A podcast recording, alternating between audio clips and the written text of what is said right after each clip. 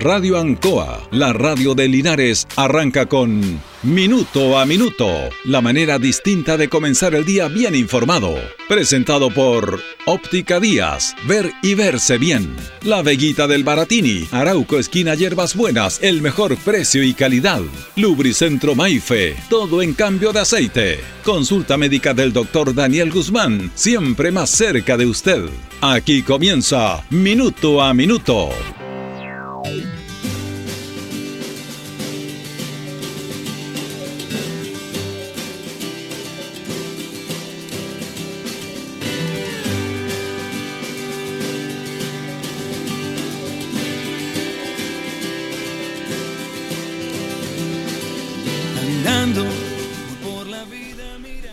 Uno de los aspectos más importantes en todos nosotros, la sociedad, es la salud.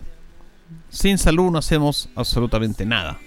Podemos tener muchas cosas materiales, muchos sueños, muchas ilusiones, muchas esperanzas, pero si no tenemos salud, no vale de nada. En este contexto, todos los países fundamentalmente tienen que asegurar lo más importante de su gente, es la salud. Porque con la salud podemos hacer todo lo que quieran los gobiernos en el aspecto de crecer, de desarrollarnos, de tener eh, un país con sus ciudadanos capacitados para poder desarrollar lo que ellos tienen, lo que quieren o lo que se puedan proyectar. Por eso la salud es clave en todo índole de cosas. No, no hay nada más valioso en la vida que la salud. No tiene nombre, es intangible y no tiene valor, es intangible. No, no, no tiene precio. Usted no puede cuantificar el precio de tener salud. El contexto de que la palabra lo dice y lo encierra todo. Lamentablemente, la sociedad chilena, el Estado chileno, tiene un déficit permanente en el tema de salud. ¿Y para qué decir nuestra región del Maule? ¿Y para qué decir nuestro Maule Sur? Hay un déficit tremendo en ese aspecto que no ha podido ser superado durante muchos, muchos años. No sé por qué las eh, autoridades, los gobiernos actuales cambian, no sé cuál es la prioridad que tiene. Cuando uno mira la historia de este país, porque hay que mirar la historia indudablemente, pues se supone que hemos evolucionado en muchos aspectos, y la sociedad chilena ha todo lo contrario, ha involucionado en el desarrollo de la salud. Usted puede ver mucho avance tecnológico, mucho avance en medicina, que son es súper importante eso pero eso no está trasuntado a la mayoría de los chilenos. Porque la diferencia que hay entre el mundo privado en la salud y el mundo público es tremendo. Entonces, no puede haber ese desbalance en la salud de una sociedad entre quienes pueden pagar una salud, una atención de salud y los que no pueden pagar o pagan lo que pueden. Por eso cuando muchos sectores conservadores de este país hablan de la libertad para elegir, para elegir salud, para elegir educación, están riéndose en la cara de los chilenos. Esa es su perspectiva, pero la gran mayoría de los chilenos no elige, va donde puede. ¿Usted puede elegir un tratamiento de salud de un suyo, de un familiar? Puede darse el lujo, como dicen algunos sectores de este país, que dicen hay que tener libertad para elegir. Usted puede elegir dónde tratarse. Usted va donde puede, no donde usted quiera. Y eso tiene que ver con la estructura de salud en Chile, que ha ido para atrás, porque la salud, lamentablemente, y este es un tema muy triste que comentar, pero es una realidad, la salud se ha transformado en un negocio. Igual que la educación. Esos son los temas, los parámetros, las situaciones que debemos defender o debemos tener en cuenta y meditar en relación de este sistema. Porque antes la educación era para todos, porque antes la salud, los gobiernos hicieron una tremenda inversión en salud, en preparar, preparar profesionales, en erradicar muchísimas enfermedades que estaban en esos años en Chile, muchísimas. Chile es un país muy pobre y obviamente estaban las, las, familias, las personas más vulnerables mucho más vulnerable no solamente a la pobreza, con todo lo que ello conlleva, sino que a su propia salud. porque no estaban las condiciones higiénicas, no estaban las condiciones para poder vivir en un ambiente en el cual se protegiera la salud de las personas. Por lo tanto, los gobiernos tuvieron que planificar, tuvieron que trabajar en sacar de la pobreza, en crear políticas públicas, en crear políticas de salud que fueran en beneficio de la gran mayoría de los chilenos. Y la salud en Chile tiene un aspecto muy importante que mostrar, que dar a conocer. Chile tiene la primera médica mujer en Sudamérica, en Latinoamérica. Las mujeres se incorporaron a esto temprano a pesar de que había un machismo tremendo en esta sociedad. Entonces, Chile tiene cómo poder decirle al mundo de esta manera trabajamos en salud, de esta manera erradicamos muchas enfermedades, de esta manera erradicamos pestes a través de políticas públicas de compromiso de los políticos, de los profesionales de la salud para con sus ciudadanos. Por lo tanto, deberían mirar eso hacia atrás porque la salud está caminando para atrás.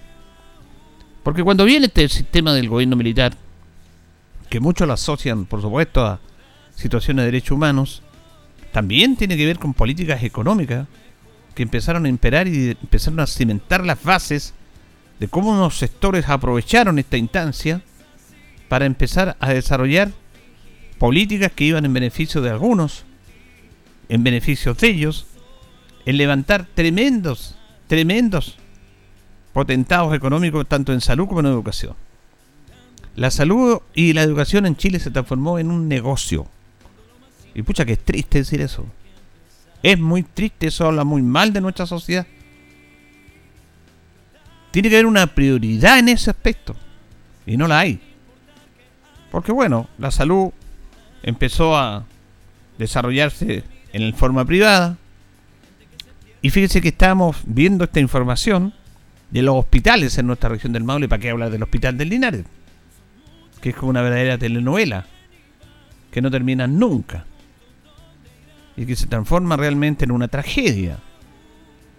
Ya ni, siquiera preguntamos cuál es el nivel de avance de nuestro hospital, que este, el hospital de Linares debería haber estado listo, físicamente construido ya, porque iba a la par con el hospital de Curicó.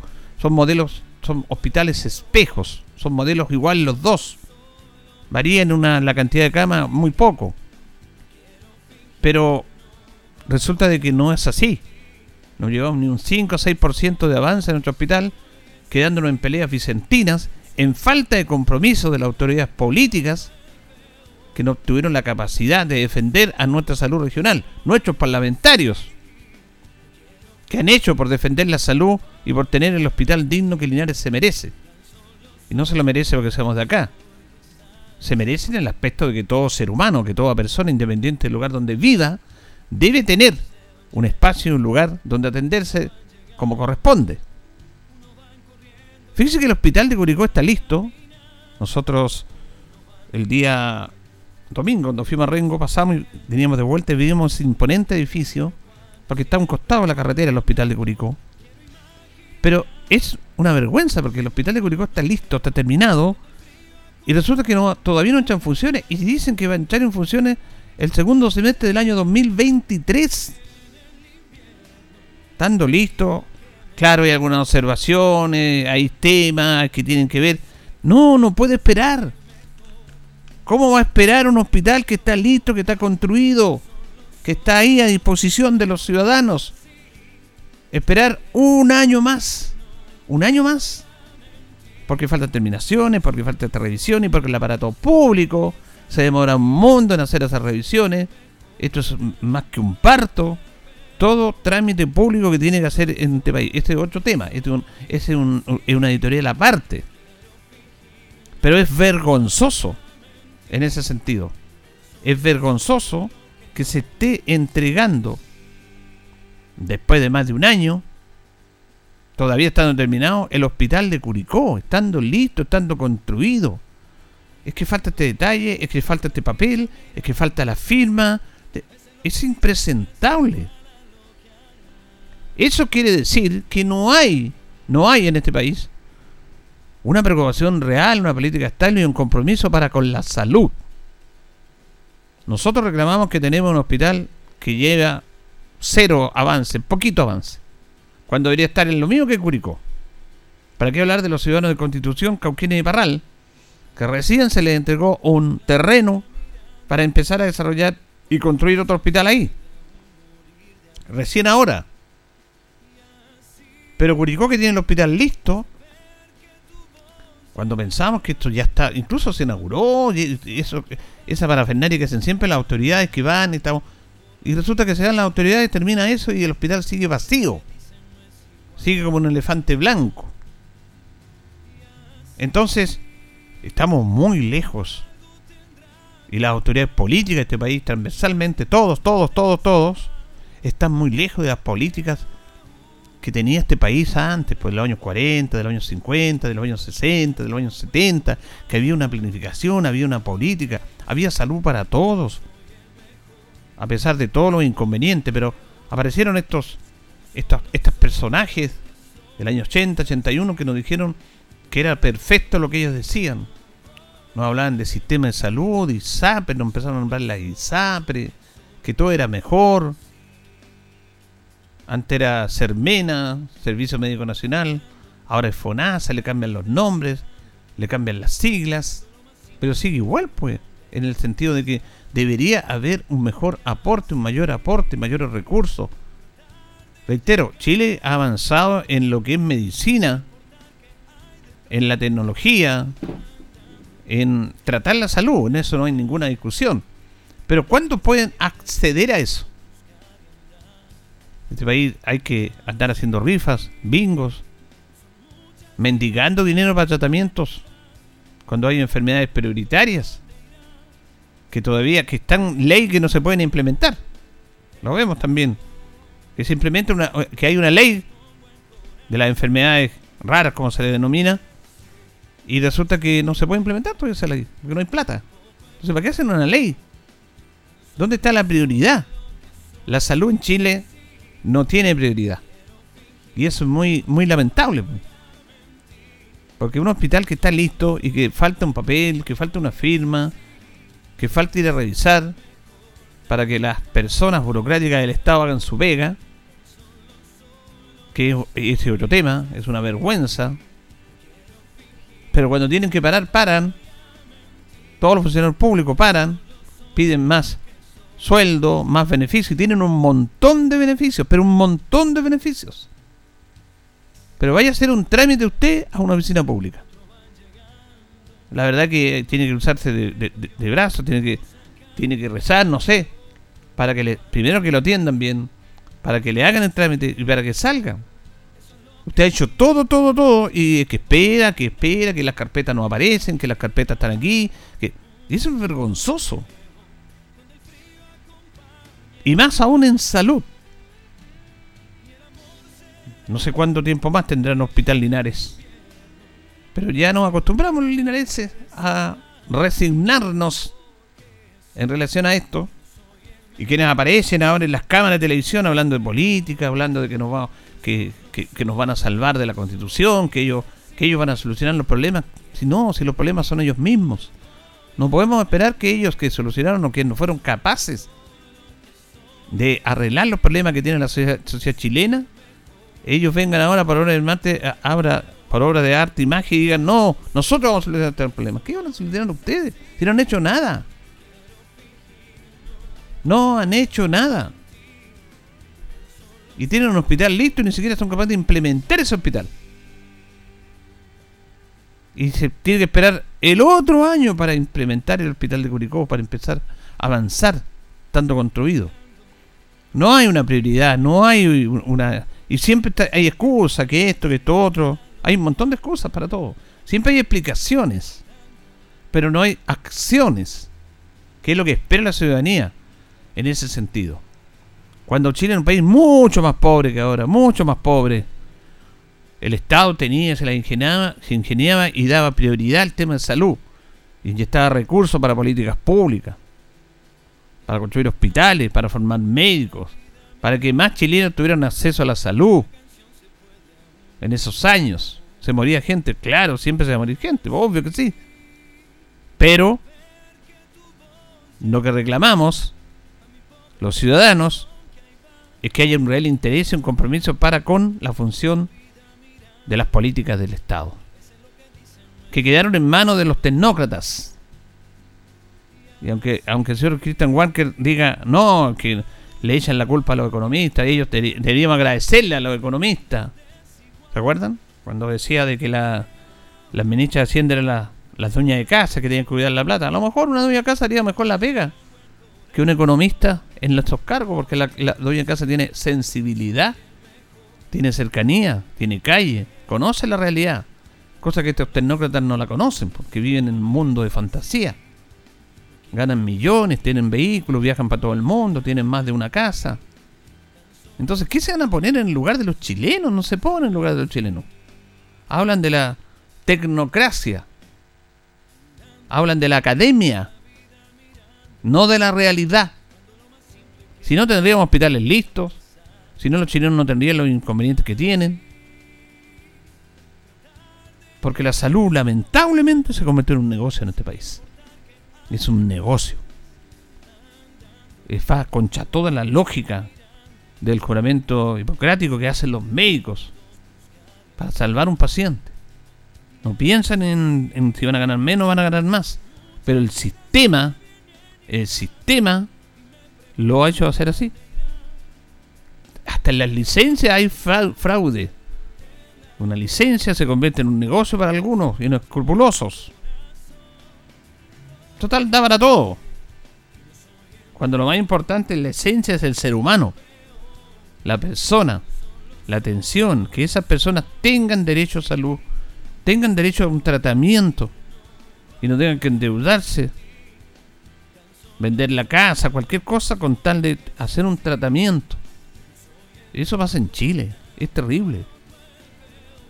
Pero claro, tenemos un hospital que está listo, construido físicamente, pero que todavía no se puede ocupar, porque faltan detalles, faltan terminaciones, falta que el aparato del Estado se mueva, y el aparato del Estado se mueve muy poco, un elefante, un 100 pies más rápido que el aparato del Estado, mucho más rápido. Entonces, tengamos prioridad en esto tan importante que es la salud. Un compromiso. Difícil. Difícil.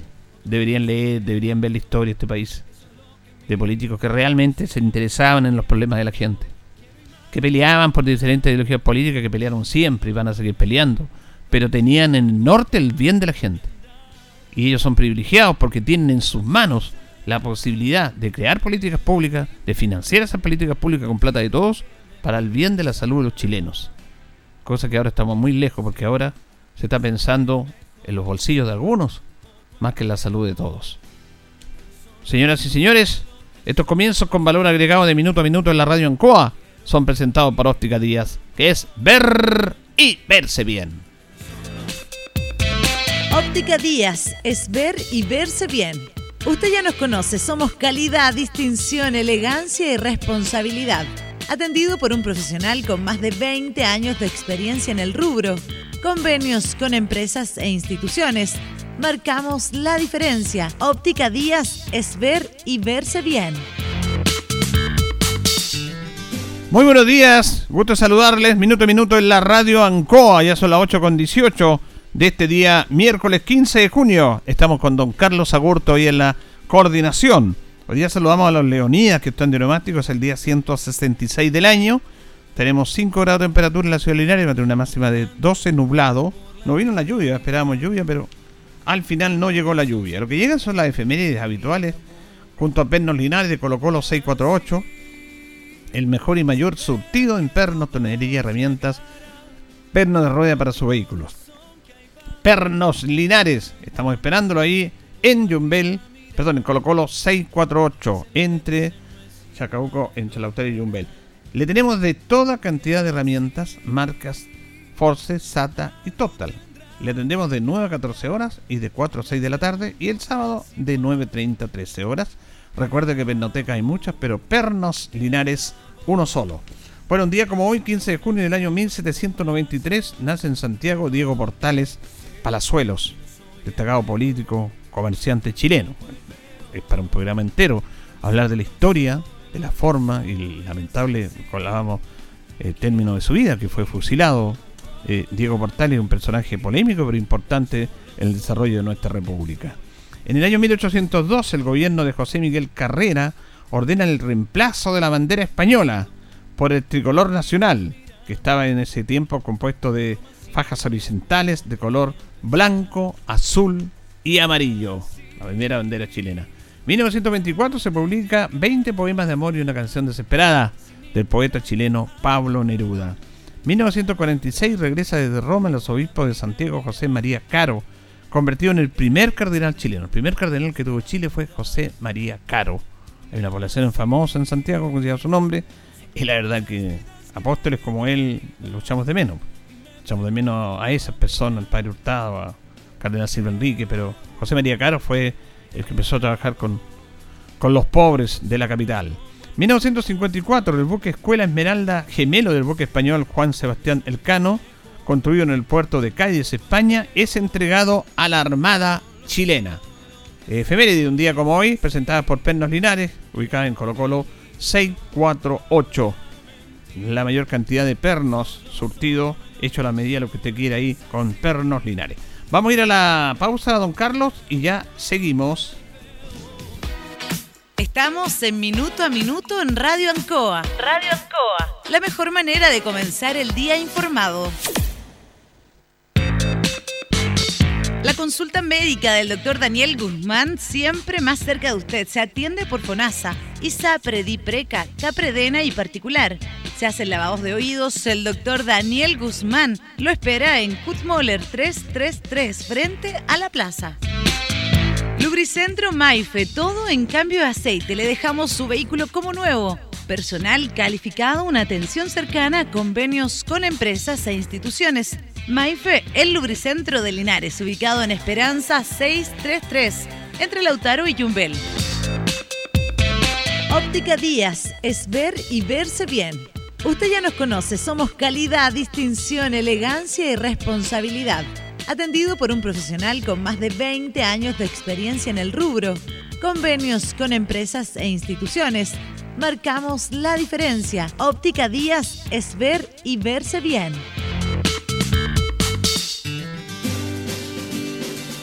Minuto a minuto en la radio Ancoa a las 8 con 22. Vamos a establecer un contacto con el concejal Carlos Castro Romero, que lo tenemos en línea. Lo saludamos. Buenos días, don Carlos. Don Julio, buenos días. Saludo a usted, a, su radio escucha también. Bueno, queríamos conversar con usted varios temas. Primero hubo consejo en el día de ayer. ¿Qué podemos destacar de la sesión de consejos de ayer, concejal? Bueno, en el consejo de, ayer eh, hubo varios, varios temas eh, de orden cotidiano, más que nada. Se aprobaron algunas, algunas subvenciones importantes para las organizaciones sociales, deportivas, de aquí a, a final de, de año. Eh, también dentro de, esa misma de esa misma línea se reforzaron algunos programas como el, eh, eh, algunos programas en la parte económica como el caso por ejemplo de, calor en tu hogar también hubo dentro de esta, de esta misma línea de, temas cotidianos algunas algunas propuestas subvenciones para el, bueno, ya había dicho ya para algunas organizaciones deportivas. Eh, y eso en, términos generales dentro de lo que estuvimos revisando ayer y correspondencia importante que llegó también para, para el caso de la municipalidad. Bueno, siempre importante porque eh, la labor de ustedes es eh, fiscalizar, pero también apoyar la labor del alcalde en algunos aspectos de algunas inversiones, de algunos apoyos, algunas subvenciones a veces se aprueban, pero algunas no están de acuerdo. En su gran mayoría, usted hace un aporte importante a toda la sociedad a través de la entrega de estos recursos. Sin lugar a dudas, yo creo que es importante la labor que eh, realiza la municipalidad porque es la que está más cercana a todas las necesidades de la comunidad y, en ese aspecto los concejales, por supuesto, también eh, el contacto que tenemos eh, permanentemente con, las distintas em, partes de, la, de nuestra comuna debe ser un aporte para ir resolviendo las dificultades que se presentan y llegar de forma oportuna. Quería preguntarle en relación a su rol como concejal, porque dentro del mundo de la política, en el mundo parlamentario, del gobierno, se dice de oficialismo y de, oposición. Eh, en el rol del consejo, que más que político tiene una labor también, es un, órgano político, pero una labor local, ¿usted se considera un, concejal de oposición o un concejal nada más? Ya, eh, yo creo que la, que el, el, Consejo es una organización que tiene carácter político y en este caso, eh, por supuesto, dentro de la municipalidad yo estoy dentro del, del grupo de concejales de, de, oposición, ¿ya? Por lo tanto, eh, es una en este caso tiene que ser una, una posición en la cual eh, se vayan eh, proponiendo mejoras para las distintas mociones que presenta el alcalde. No es una, una actitud de oposición, eh, de restricción a la labor del alcalde, sino que ir proponiendo mejoras, como fue el mismo caso, por ejemplo, de, del, del programa de calor hogar, que inicialmente la propuesta que alcalde tenía algunas... Eh, eh, algunas cosas que nosotros observamos y a partir de eso se fue mejorando. Se fue un programa bastante mm, más eh, amigable y con de, distintas no tenía ese programa inicialmente. Entonces yo creo que respecto de los concejales tiene que ser eh, de distintas tiendas políticas, hay que ir mejorando los programas que presenta el alcalde, así como ideas que algunas veces no están presentes dentro de, la, de las prioridades del alcalde, dejarlas de, en relevancia. Sí, eso me he dado cuenta que sobre usted, una persona que permanentemente está haciendo aporte ahí, está tratando de mejorar algunos aspectos ahí eh, para mejorar una indicación, un proyecto o, o, una indicación que le hacen ahí. Me he dado cuenta de eso. Usted en ese sentido es un concejal de oposición, pero también está haciendo su aporte al Consejo en ese aspecto. Sí, sin lugar a duda, porque eh, inicialmente yo me encontré también con... Eh, como con la idea de que eh, dentro del consejo era un, grupo de, amigos, ¿ya? Entonces yo, dije, aquí, obviamente que este es un grupo político, eh, por lo tanto la, intencionalidad de, estar presente dentro de, de este eh, de esta orgánica de la municipalidad es justamente ser eh, un ente proactivo, eh, poner una visión crítica de algunas, eh, de algunas propuestas, algunas mociones, pero a partir de eso también ir señalando cómo se puede mejorar y llegar mejor. Algunas veces también, por ejemplo, eh, dar también una, una, visión no solamente carismática de, de, lo que es el trabajo de la concejalía, sino que también una visión crítica. Eh, ayer mismo también, por ejemplo, eh, se aprobaron, eh, se aprobó la licitación de la externalización de algunas de algunas eh, funciones, exámenes médicos que deben realizar el, el, área de salud y en ese aspecto uno felicita que se realicen esos exámenes médicos, pero también se pregunta, ¿y por qué se tienen que externalizar? ¿Por qué se tienen que ter tercerizar? Porque no somos capaces nosotros de, eh, de eh, realizarlo por nuestra propia cuenta o están, están eh, con, eh, es tan caro poder realizarlo que no se, no se pone como prioridad. Entonces, ese tipo de cosas siempre hay que estarlas poniendo, porque uno puede aplaudir todo lo que venga, pero también hay que tener una visión eh, crítica, eh, propositiva con respecto a los distintos temas. Así es, conversamos con el concejal Carlos Castro esta mañana en Radio Encoa, minuto a minuto. Concejal, le quería preguntar, llevándolo al ámbito nacional, usted como profesor también, la determinación del ministro de Educación en relación de adelantar las vacaciones de invierno y prolongarla un poquito más de lo habitual ante esta situación de, de brotes que hay, de resfrío en muchos lados y sobre todo en los colegios. ¿Qué le parece esa, esa decisión a usted? Bueno, eh, sin duda que aquí tenemos obviamente que ir adecuando distintos, distintos procesos porque eh, está claro que eh, todos queremos que vuelva la presencialidad, todos queremos que la continuidad en los, los colegios se pueda desarrollar, ojalá volver eh, a, a, establecer condiciones más cercanas a, la, a, lo que era antes de la pandemia. Ahora todo eso tiene que ir adaptándose sin, eh, sin lugar a dudas, porque eh, en este proceso de, de, retorno, de buscar eh, tener eh, algo más cercanía a lo que a lo que es el trabajo, el que era el trabajo cotidiano en la, en la escuela tienen que ir procesos de ajuste y me parece que estos procesos de ajustes eh, son necesarios. En este caso, bueno, van a ser, va a ser dos medidas que se toman, adelantar las vacaciones y extenderlas un poco más, eh, pero el, la, la, prioridad siempre va a estar en que los estudiantes vuelvan a presencialidad, que eh, puedan cumplir el, el trabajo con sus profesores, con sus docentes, porque está absolutamente claro que eso es lo que eh, asegura más el aprendizaje de, los estudiantes, pero hay medidas que son necesarias ir tomando, ir ajustando y, a partir de eso eh, revisar cómo, eh, cómo poder mejorar todo el proceso que se está implementando en el retorno a los colegios.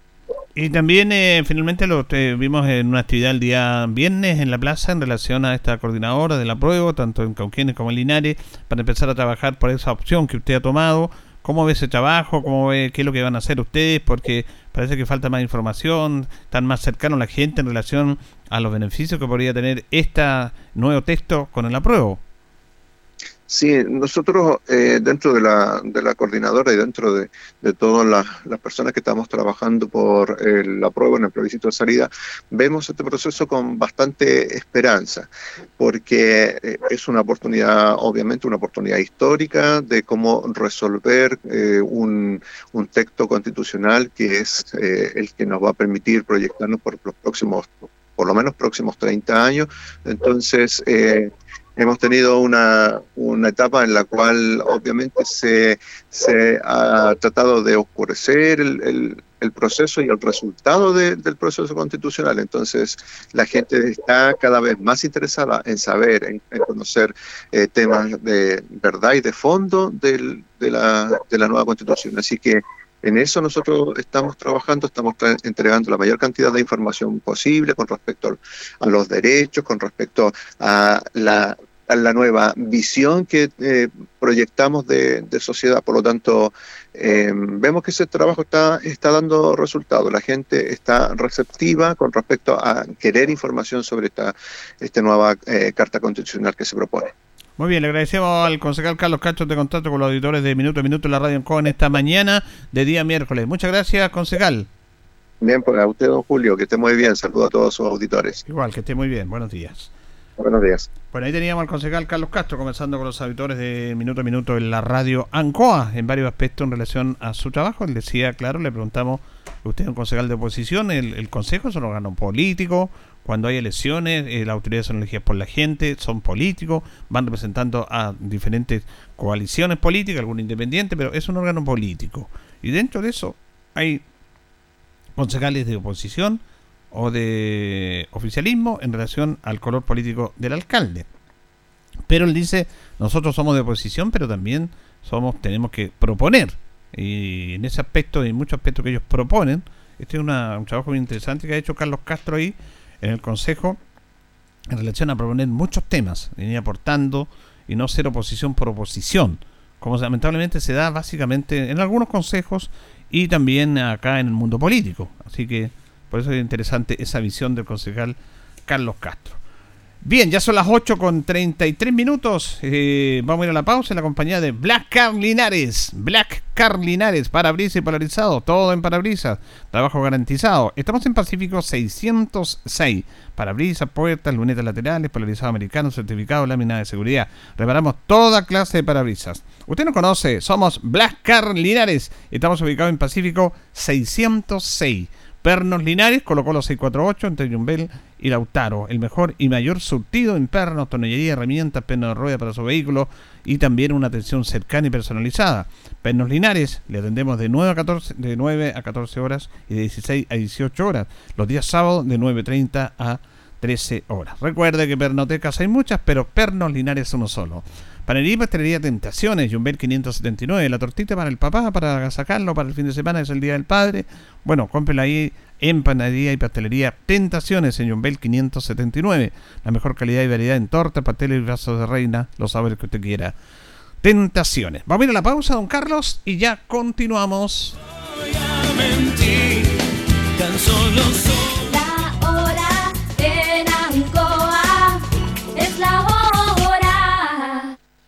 Las 8 y 34 minutos. Estimado agricultor, estimada agricultora. Si tienes dudas sobre la limpieza del agua con que estás regando, acércate a la CNR para recibir apoyos en tecnología y monitoreo de calidad de agua. Infórmese sobre el programa de transferencia en calidad de agua y buenas prácticas agrícolas, regiones de O'Higgins y Maule de la Comisión Nacional de Riego a través del correo cvallejoc.ucsc.cl. Comisión Nacional de Riego, Ministerio de Agricultura, Gobierno de Chile. Han sido tiempos difíciles, de incertidumbre, porque las ventas han bajado, hemos tenido miedo y preocupa no saber cuándo las cosas mejorarán. La pandemia nos ha afectado a todos. Me acerqué a OrienCop buscando una solución y mi sorpresa fue enorme. Entendieron de inmediato mi situación y juntos buscamos la mejor alternativa para salir adelante con mi negocio. Reactiva tu negocio con OrienCop. Solicita tu crédito microempresas de 14 millones en 48 o 60 cuotas con una tasa súper baja. OrienCop Cooperativa de Ahorro y Crédito. En Casino Marina del Sol celebramos a los papás con todo. En este día especial celebra con el sorteo Super Papá. Ven este sábado 18 de junio y participa por 3 millones a repartir en efectivo. Así es, juega en tus máquinas y mesas favoritas con tu tarjeta MDS y podrás ser uno de los ganadores de los 3 millones a repartir. Más información en marinadelsol.cl. Casino Marina del Sol juntos, pura entretención en CGE nos preocupamos por tu seguridad. La intervención de medidores o las conexiones directas a la red eléctrica pueden provocar graves accidentes, interrupciones del servicio y variaciones de voltaje con quema de tus electrodomésticos. Este es un delito realizado por bandas organizadas. Te invitamos a denunciar de manera anónima a las bandas que ofrecen conexiones fraudulentas enviando un correo a denuncias.cge.cl o en nuestra página web cge.cl. Cuida a tu familia y vecinos. Denuncia a quienes te ponen en peligro. CGE juntos por tu seguridad. Escuche bien, nuestra salud emocional es muy importante. No lo tomemos a la ligera. Una ansiedad, depresión, estrés, tratados a tiempo, es nuestra mejor decisión. Agende hora para su terapia con la psicóloga Leslie Espinosa, destacada profesional con atención online o presencial. Reservas al WhatsApp más 569 4058 3589. Vivamos con toda nuestra potencialidad. Atención vecinos de la Villa Parque Oriente, etapas 1, 2 y 3. La Municipalidad de Linares le invita a limpiar su sector. Este sábado 18 de junio de 9 a 12 horas, saque a la calle durante el mismo día chatarras, objetos en desuso, basura y desechos, los cuales serán recogidos por los camiones recolectores y personal municipal. Recuerde, este sábado 18 de junio, de 9 a 12 horas, la Municipalidad limpia el sector de la Villa Parque Oriente, etapas 1, 2 y 3 3. Saque a la calle chatarras, basura u objetos en desuso el mismo día y con ello haremos de nuestro sector un lugar más limpio y ordenado, por una comuna más limpia y sin contaminación. Linares Corporación Municipal, tú nos impulsas. Hoy nos volvemos a arremangar para vacunarnos contra la influenza. Y si te corresponde por calendario, vacúnate también de manera segura y simultánea contra el SARS-CoV-2. Más información en Salud Responde y minsal.cl. Ministerio de Salud, Gobierno de Chile.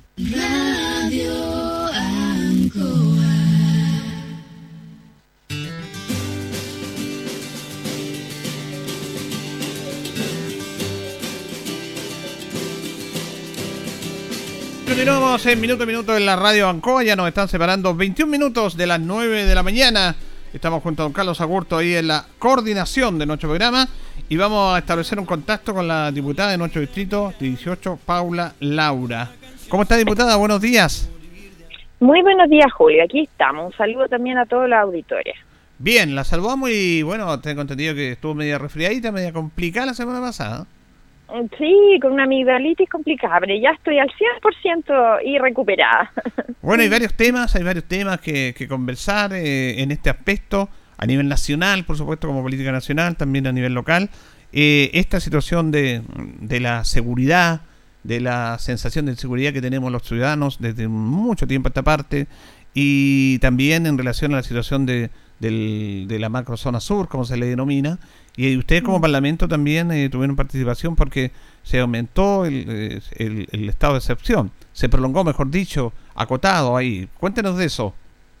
Sí, el día de ayer, Julio, votamos en el, en el Congreso y también se, se votó en el Senado la extensión del estado de excepción de emergencia en la macrozona sur, producto cierto de todos los, los, los hechos de violencia que se han vivido allá y fue complejo porque el día antes vimos todas las noticias, ¿cierto? Que, que hubo tomas de, de los caminos, incendios de, de maquinaria o de camiones, camionetas, etcétera. Por lo tanto, eh, esta iniciativa se aprobó ampliamente, ampliamente con pocos votos de rechazo porque creemos que, que es una medida necesaria para recordar la seguridad, eh, sobre todo en la macrozona sur, que es donde está la cosa más, más crítica. Claro, eh, de repente usted en forma interna maneja, a veces los medios estamos informados, pero son tantos los diputados, pero pero parece especial eso de que hay agentes diputados que dice usted que igual hubo diputados que rechazaron esto. Sí, hubo diputados que rechazaron esto. Hay una diputada que, que se, entiende, se entiende bastante su postura porque ella es mapuche. Ah, eh, entonces ella ella defiende, eh, está muy en contra del tema del uso de, de la fuerza armada para ayudar contra la violencia. Pero hubo otros diputados que yo sinceramente no sabría decirle por qué lo rechazaron, pero, pero algunos lo rechazaron. Lo bueno es que es que se terminó aprobando. Lamentamos que sea acotado porque sabemos que los destrozos no se hacen solo en, la, en las carreteras. Nos mm. gustaría que fuese en toda la zona, pero por lo menos esto eh, ayuda de alguna manera. ¿Y por cuántos días se hizo esta extensión? Eh, esto es por lo menos por un mes más, donde se tiene que, volver después a, decidir eh, si se aprueba o no.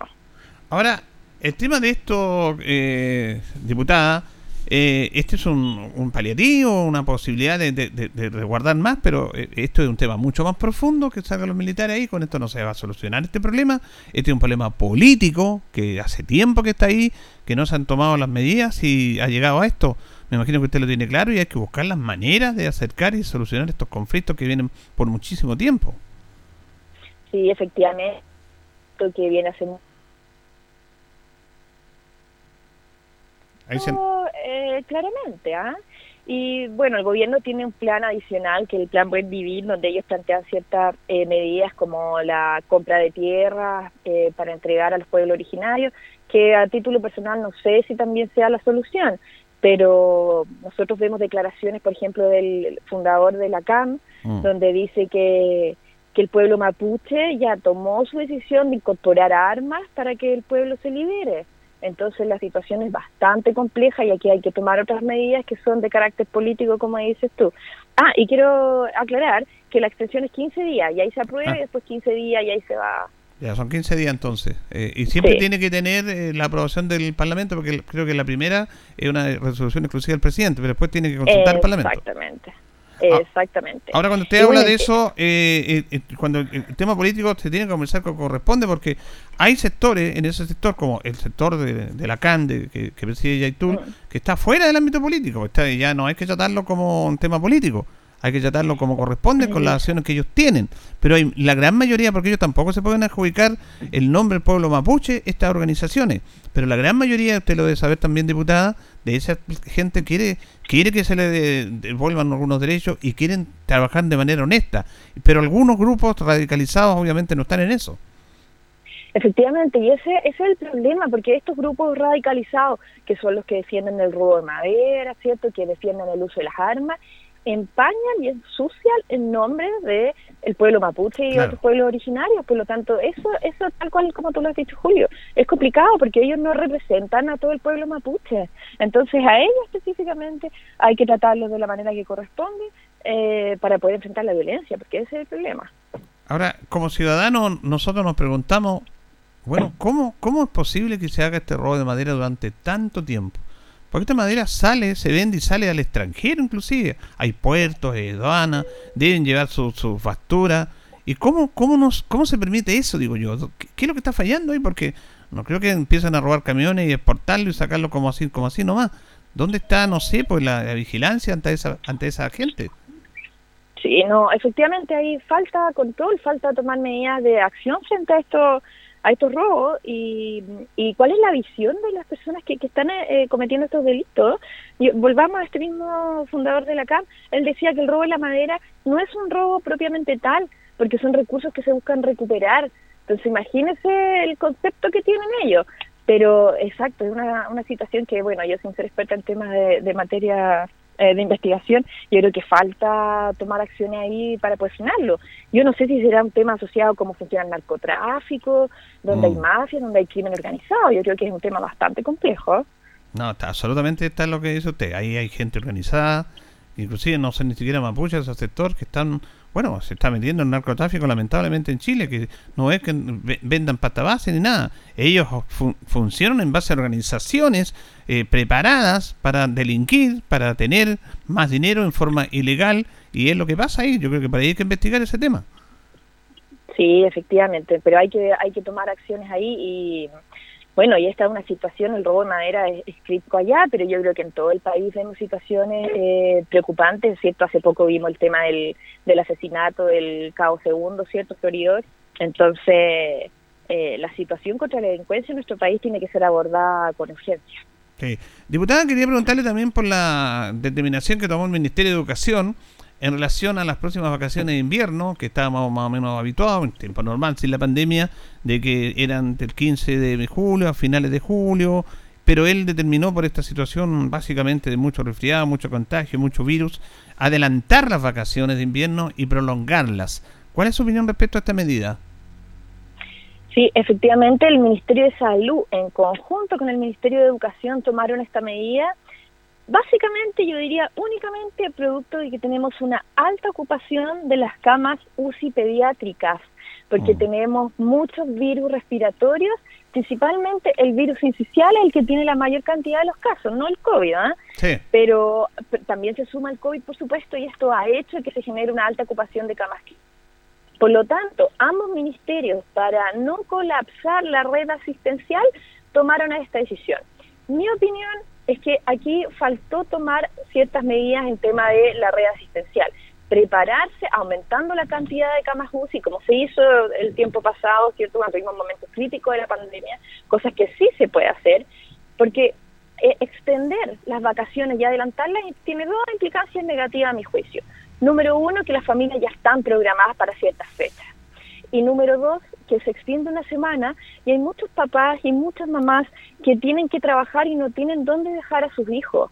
Por lo tanto, es un tema complejo. Ah, y hay- añado una tercera arista. Los niños tuvieron dos años sin clases, sin ir al colegio. Por lo tanto, nuevamente te- tienen que ser- estar perjudicados, ¿cierto?, en ese sentido. Por supuesto que esta medida viene a aliviar el uso de las camas de las camas UCI pediátricas, pero creo que aquí faltó tomar medidas de, de planificación para evitar este colapso de, de la red asistencial.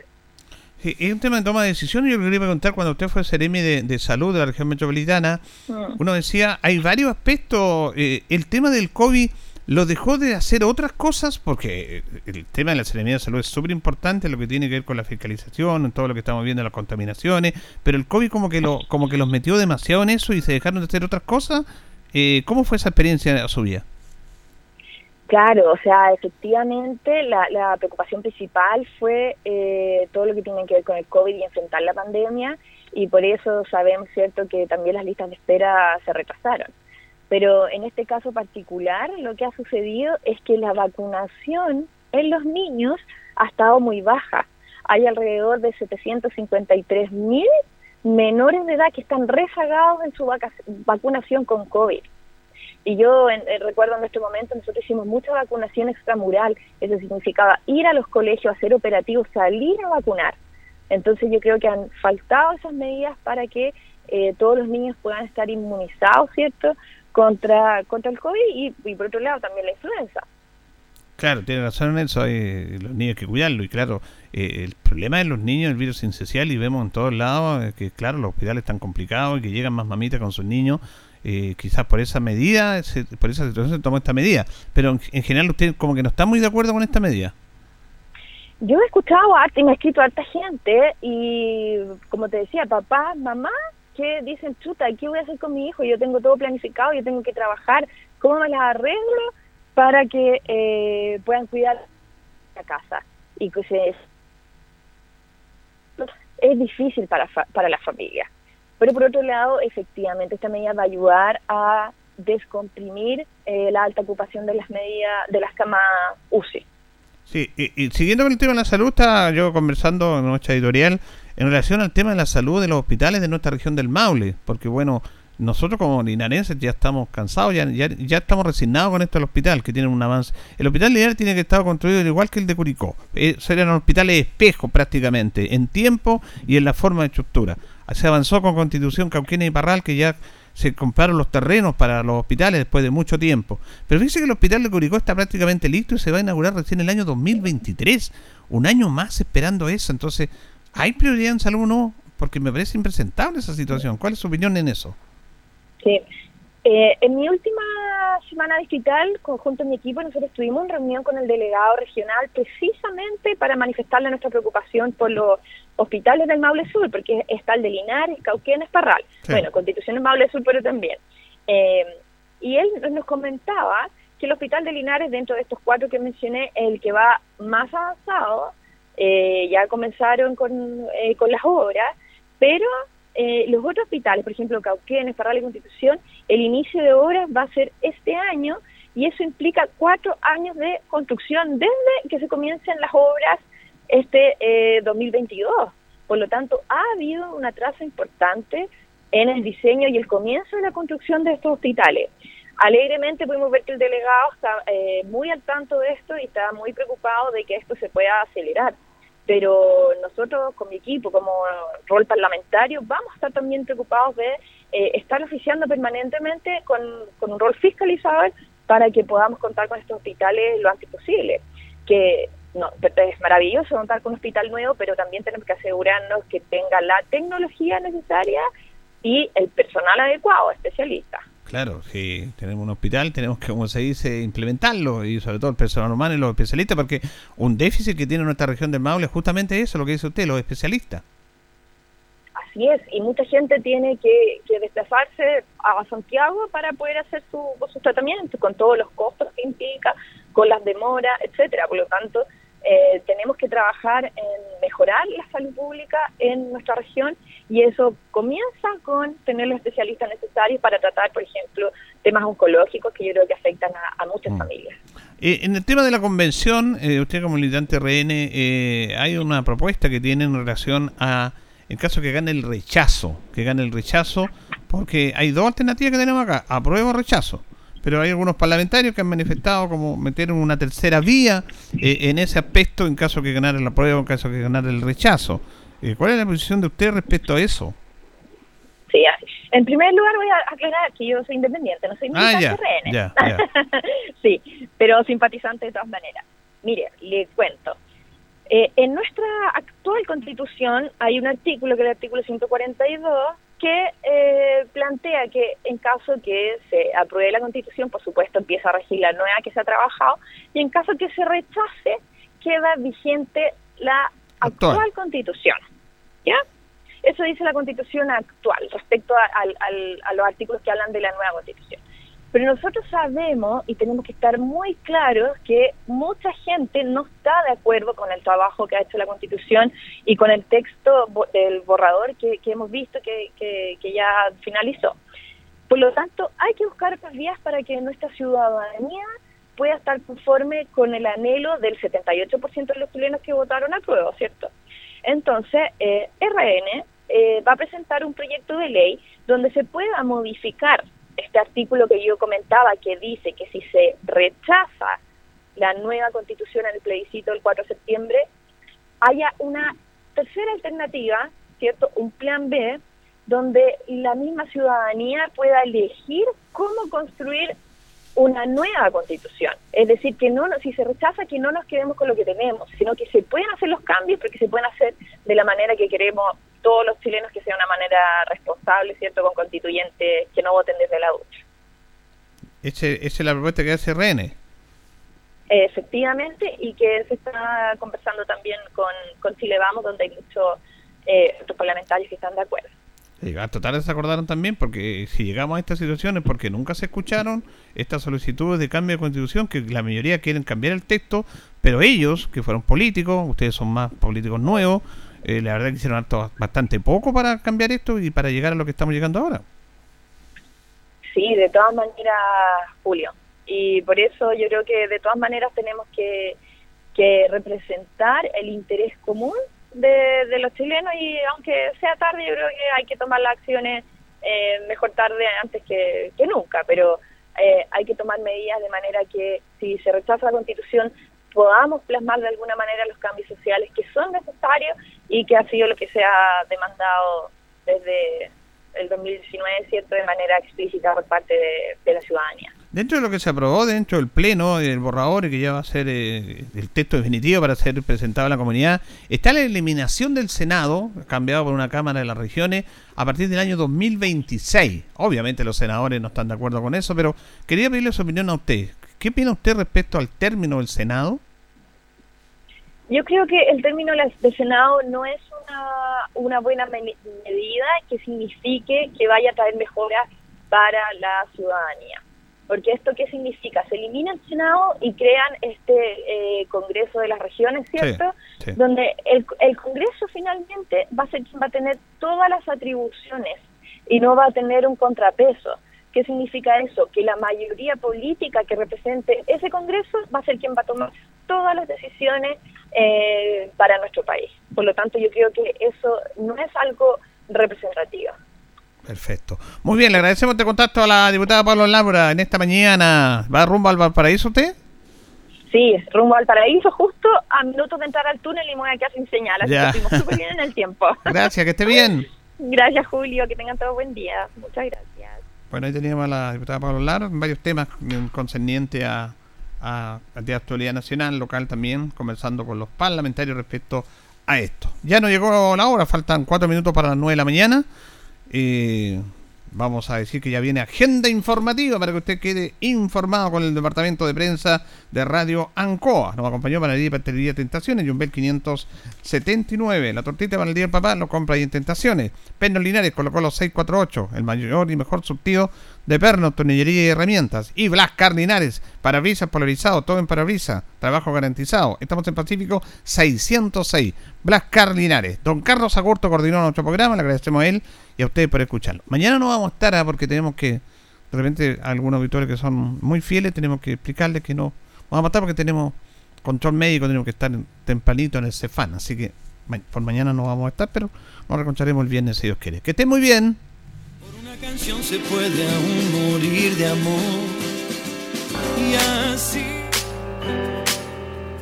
Radio Ancoa 95.7 presentó Minuto a Minuto.